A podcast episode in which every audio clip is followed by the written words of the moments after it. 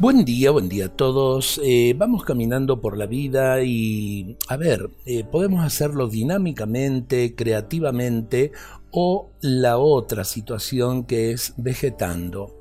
Eh, cuando una persona tiene vida vegetativa simplemente porque respira o le late el corazón, sabemos que vive.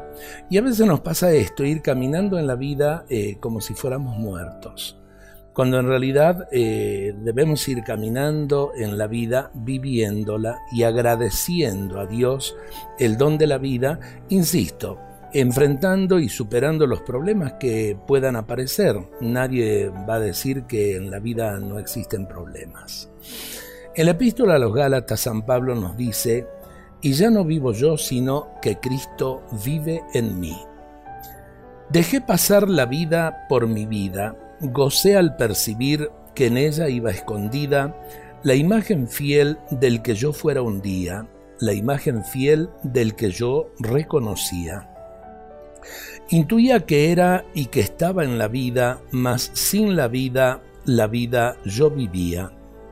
Muriendo, mas viviendo no muriera, muriendo, mas viviendo no viviera.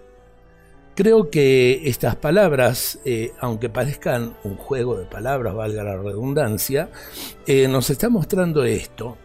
Yo puedo vivir eh, y vivir con ánimo, con creatividad, con esperanza, no muriendo pero puedo a lo mejor vivir la vida muriendo, es decir, llenarme de amargura, llenarme de, desánimos, llenarme de desesperanza y termino en realidad, en vez de viviendo, no viviendo, es decir, muriendo.